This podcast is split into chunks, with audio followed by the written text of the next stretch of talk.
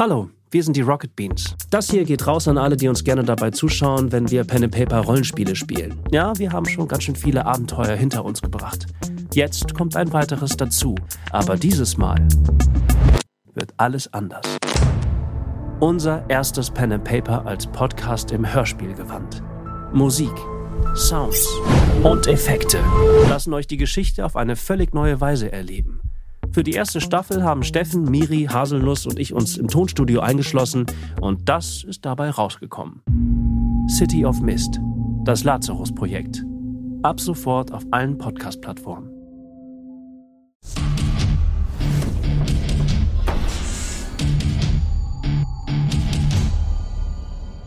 Ein wunderschönen guten Abend, da sind wir wieder. Schön war's. Ich habe ganz vergessen, vor lauter Tschüss sagen und hier allen den, den Chat mir mal aufzumachen. Ich mach das, ich mach mal schnell. Äh, Sekunde, Sekunde. Ich habe hab ich hier Internet überhaupt? Ja, habe ich bestimmt. Ähm, wir sind noch mal hier, damit ich noch mal so ein bisschen erzählen kann, was waren so die Ideen. So, hier habe ich es schon offen. Was waren so die Ideen? Was hätte anderes passieren können? Es ist ja auch immer sehr spontan, kann man ja ehrlich sagen. Also zumindest jetzt heute war sehr, sehr viel spontan wieder, weil eben auch viel von euch einkam an Ideen. Hallo, hallo, hallo. Ja, jetzt lese ich den Chat, jetzt lese ich den Chat. Äh, ja, wir haben ja noch Tweets. Ja, dann hau jetzt rein. Die Tweets kommen jetzt, äh, jetzt kommen sie richtig gut. das ist das Schwert. Wie man sich Eddies Schwert vorstellt. ja, schon sehr gut. Ist schon sehr, sehr witzig. So, äh, dann haben wir hier einmal den Molian mit Gibbling mit Maus. Ach so, in dem Bad, wo dann der Molian sitzt mit einem Gibbling in dem Ding und da in der Pfeife von dem Gibbling sitzt dann noch, ein, sitzt noch eine Maus drin. Also, das finde ich auch sehr, sehr gut. Krass, wie viele Fanarts da zusammenkamen. Äh, habt ihr noch mehr? Alter. Oh, i, so habe ich mir den Mund aber auch vorgestellt, muss ich gestehen. Wenn wir waren noch größer in meinem Kopf, weil ich finde ganz geil, dass es sich da so rumwindet. So hätte ich es eigentlich beschreiben sollen. Ist eigentlich noch cooler, dass der, hätte man das auch austricksen. Alter, da hat aber jemand geübt. Krass, das sieht ja mega gut aus. Diese leichte, oh, diese leichte Röte. Der macht schon fast anrüchig. Ja, Fanfiction, ja, wie so, äh, gleich visuelle Fanfiction. Äh, ja, so, ich guck jetzt in den Chat nebenbei auch noch. Ähm, gehen wir mal so ein bisschen durch. Erstmal, eben war schon die erste Frage direkt, ja, wie viel war denn, wie viel Schreiben war denn Kapitel 4? Ist ja immer gar nicht so viel. Letztlich schreibe ich Notizen auf, dann habe ich irgendwie so zwei Seiten chaotische Notizen mit Ideen, die kommen könnten. Und bei diesem Mal war es natürlich ein bisschen einfacher, weil die Jungs eigentlich einen relativ geraden Pfad hatten. Es war relativ klar, wo sie hinwollen und was sie so erreichen müssen. Sie hatten ja einen relativ klaren Plotpoint. Jetzt ist es ja wieder ein bisschen offener, weil sie ja eigentlich entscheiden können, wie kommen sie dahin, wen fragen sie, um dahin zu kommen. Kann andere Störpunkte geben und so. Ja. Wie hättest du den Ballrock eingebaut? Den Ballrock hätte ich ein bisschen abgeändert. Ich hätte, glaube ich, immer wenn so Referenzen zu anderen Lore-Elementen kommen aus anderen Welten, versuche ich dir mal zu abs irgendwie abstrakt zu meinen, hätte ich halt gesagt, der Ballrock ist was ganz anderes. Es ist halt irgendwie einfach ein runder Fels, so ein Ballrock, der dann halt irgendwie, so wie Indiana Jones, irgendwie auf sie zurollt oder so. Und sie hätten dann irgendwie so ein Rätsel machen müssen, um wegzulaufen oder so.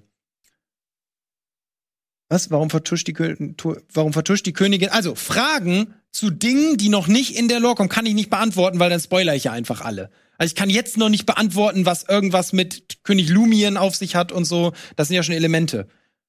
So. Ähm, erstmal aber, einmal um allgemeinen Kontext zu geben.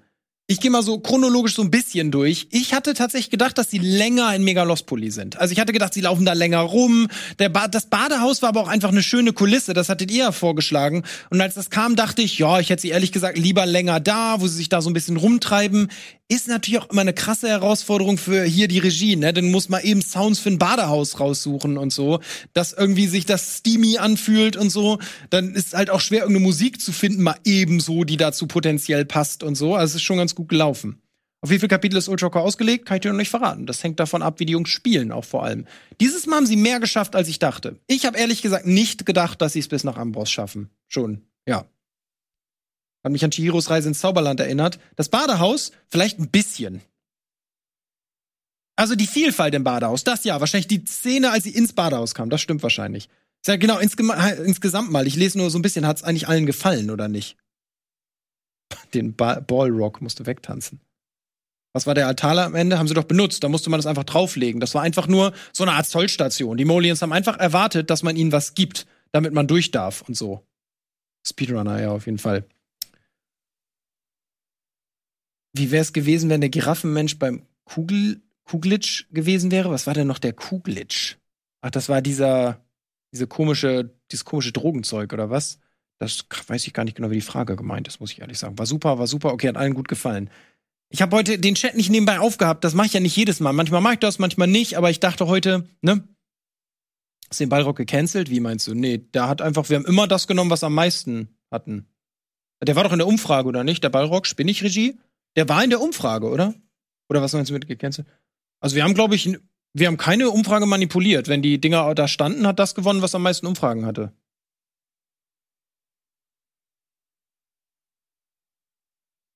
Ach ja, das habe ich versehen. Stimmt. Tantras Vater hat gewonnen, wurde mir gerade gesagt. Aber ich bin dann davon ausgegangen, dass Trias Vater ist. Ich habe da überhaupt nicht drüber nachgedacht, dass natürlich Trias, also ich bin irgendwie davon ausgegangen, dass Trias Vater da ja nur Sinn macht.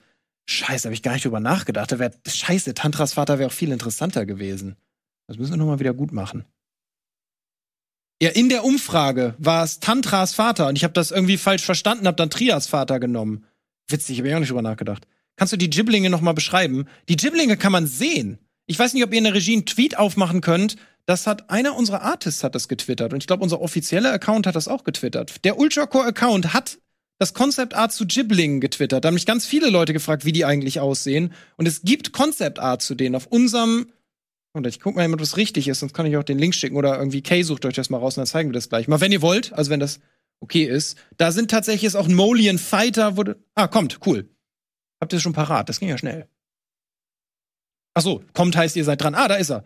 Da sind Gibblinge. Kann man, äh, könnt ihr auch einfach den Tweet selber mal gucken. Kann ich natürlich noch mal Shoutout aus. Auch wichtig, das ist Werbung. Also wir, wir sind eine ne Firma, die kauft diesen Werbeslot tatsächlich. Und äh, das ist Concept Art von unserem kommerziellen Projekt. Und da gehören auch die Gibblinge dazu. Und das ist von unserem Concept Artist Jerry tatsächlich der auch die Illustrationen für uns zeichnet. Könnt gerne mal auf äh, Play Ultracore vorbeischauen, da ist auch der Twitter-Account verlinkt. playultracore.com. Gab's auch dieses äh, gute Meme mit dem Molian Fighter, den hat man da auch gesehen und so. Könnt ihr einfach mal reingucken. Auch nochmal ein dicker Shoutout an alle anderen. Ich habe wie gesagt Frank Ad auch schon retweetet, fleißig während des Abends. Ich kann auch einfach mal alle retweeten, die hier interessiert. Habe ich schon gemacht. Könnt ihr bei mir folgen, ist auch gut. So, warte, ich muss den Chat wieder aufmachen kannst du einem Comeback von Blip kommen. Ich habe tatsächlich dran gedacht, dass irgendwie, ich finde es immer gut, wenn Elemente wieder auftauchen. Es gibt ein paar Elemente, die können potenziell wieder auftauchen, ja. Aber ich kann noch nicht genau sagen, welche Elemente wieder auftauchen und welche nicht. Also ich kann auch nicht sagen, ob es Blip ist oder was es nicht ist.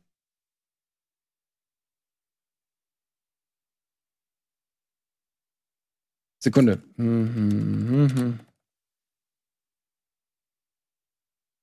So. Äh, warte, ich guck gerade in den Chat nochmal. Wie fandest du am Abend, was fandest du am Abend besonders gut? Die Interaktion der Jungs. Ich fand heute gut, dass sie halt wirklich so fühlten sich halt an wie eine Gruppe von Abenteurern, die zusammengewachsen sind. Also sie haben sich irgendwie auch so gegenseitig beruhigt und so. Also wenn irgendwas außer Uf aus dem Ruder lief, musste ich nie einschreiten, sondern das war dann immer so, dass einer der Jungs sofort kam äh, und meinte, ja, ey, hier entspann dich doch mal, wir müssen weiterkommen und so. Also sie hat eine sehr gute Dynamik untereinander, auch was so das Vorankommen betrifft, so dass ich nie auf einmal so, der Blitz kommt aus dem Himmel und treibt die Geschichte weiter. Das fand ich sehr, sehr cool. So. Wesen, die in den Riesendino-Haufen leben, wären geil. Es gibt tatsächlich in der Lore schon eine Location von einem kaputten Ei. Aber einen Haufen hatten wir noch nicht, aber finde ich auch ganz gut. Was sind die Fledermäuse tot, fragen viele. Erstmal, die Fledermäuse sind in Wirklichkeit, auch dafür gibt es tatsächlich Concept Art. Das sind in Wirklichkeit Roboter. Das sind so kleine Maschinen, diese Fledermäuse. Das hat Simon, weiß er auch, da haben wir nur nie wieder drüber geredet. Das heißt, es gibt Fledermäuse, die sind dann kaputt, sozusagen. Er könnte die theoretisch aber wiederholen. Aber es gibt Fledermäuse, er hat Fledermäuse auch verloren, ja. Also es sind auch Fledermäuse komplett weg. Weil die der Wurm gegessen hat oder keine Ahnung, so. Ein guter Punkt. Der, die eine Fledermaus, die der Wurm verschlungen hat, die hätten sie ja theoretisch, können wir ihn nächstes Mal wiedergeben. Erinnert mich mal dran, wenn wir nächstes Mal live sind, dass er eine Fledermaus wieder kriegt, weil sie die theoretisch aus dem Bauch holen können. So, zweite Tür im Badehaus. Äh, die zweite Tür im Badehaus habe ich nichts für vorbereitet. Wären sie in die falsche Tür gegangen, ich hatte mir nur gesagt, links ist die richtige. Rechts hätte ich, glaube ich, irgendeinen Konflikt gemacht, da hatte ich mir aber noch nichts überlegt. Und als sie dann meinten links, wusste ich, okay, sie gehen in die richtige Tür. Und als sie dann nicht mehr gefragt haben, war halt so, na gut,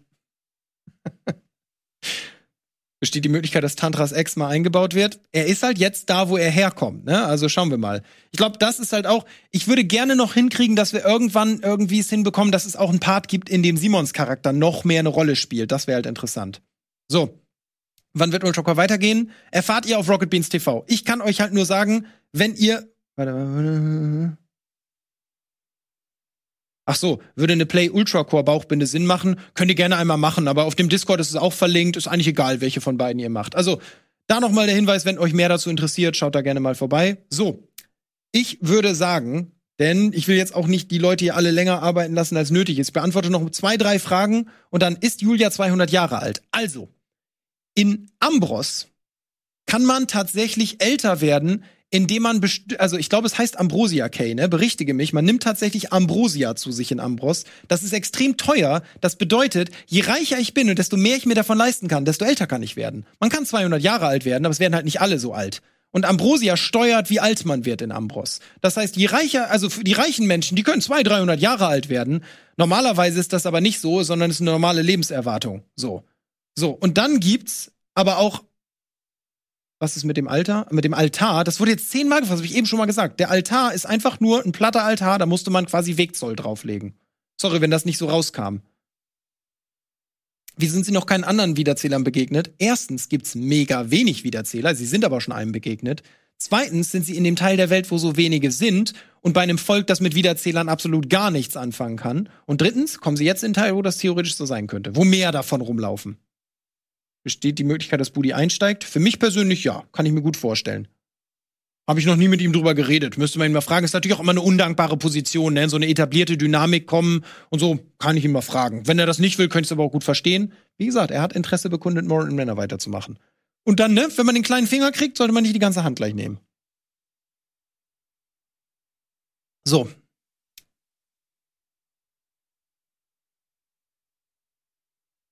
Äh, am meisten loben muss man Eddie für die Szene mit Kublasch. Das fand ich auch stark gespielt. Also, ich musste Eddie null erklären, was das für seinen Charakter gerade für ein innerer Konflikt ist und so. Und ich glaube, was ich ganz gut finde, ist, dass wir es halt gerade so hinkriegen. Deswegen sage ich, ich würde Simons Charakter gerne auch nochmal Situationen geben, wo er eben so eine große Rolle spielt. Weil Simon gerade einfach sehr, sehr dankbar die Rolle annimmt, so des Sidekicks, aber eigentlich ich gerne auch noch mehr treibend ranbringen würde. Hat er cool gemacht, so. Wo wird man das Pen and Paper Abenteuer finden, sobald es rauskommt? Äh, das wird ein Dungeons and Dragons Adventure. Das, die alle Infos dazu gibt's bei uns auch auf dem Discord. Einfach uns bei Discord folgen und da auf Neuigkeiten abonnieren, dann kriegst du alles mit oder irgendeinem der Socials von Ultracore dem Spiel quasi. So. Ähm, und jetzt würde ich sagen, in der Welt scheint es kaum Frauen zu geben. Weiß ich nicht, das ist jetzt glaube ich eher Zufall. Also ist jetzt nicht mit Absicht so. Ist natürlich auch immer, wenn du den. So. Ähm, haben die Rattenmenschen die drei zuerst erkannt wegen dem Bordell? Das ist eine sehr gute Frage. Die Rattenmenschen, also die Rooks, kannten sie nicht. Die wussten überhaupt nichts davon. Die hatten nichts erfahren von dieser ganzen Bordellgeschichte, sonst wäre das doch alles nicht so locker gegangen. Die haben sich von dem Vater von Trias schmieren lassen, um den zu verstecken. Ich hätte halt erwartet, dass sie da mehr nachfragen und da hätte es mehr Infos gegeben. Die will ich aber noch nicht verraten, weil die theoretisch auch noch relevant werden könnten. So. Und was haben sie, äh, haben sie in Megalospoli verpasst? Das ist auch eine sehr gute Frage, kommt hier gerade aus der Regie. Ähm, sie haben mehr Infos verpasst zu Trias. Sie hätten theoretisch da halt mehr auf den Markt gehen können. Ich dachte, dass sie da halt mehr rumgucken. Ich hatte auch erwartet, dass sie halt mal zu dem Verwaltungsdistrikt gehen und da halt mal diese Info droppen, dass sie gerade an was dran sind, was wie eine Verschwörung klingt, gegen eins der Völker, das eigentlich einen sehr engen Pakt mit den Sauromanten hat. Also ich hatte erwartet, dass Trias das zumindest mal erwähnt, so. Also die Chance, man nutzt, nutzt dahin zu gehen und zu sagen, hey Leute, da passiert gerade was, wir sind uns noch nicht sicher, aber das sieht nicht gut aus. Ne, seid mal vorbereitet, so. Haben sie aber nicht gemacht, so. Und das kann natürlich noch Auswirkungen haben.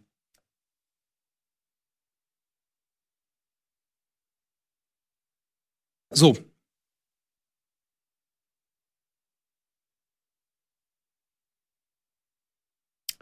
Wenn der vorige König von Ambros den Plänen rund um den Ultracore kritisch gegenüberstand, war es dann nicht positiv, dass Julia von Ambros ihn abgesetzt hat. Was hatte Kublasch, äh, was hatte Kublasch da dagegen?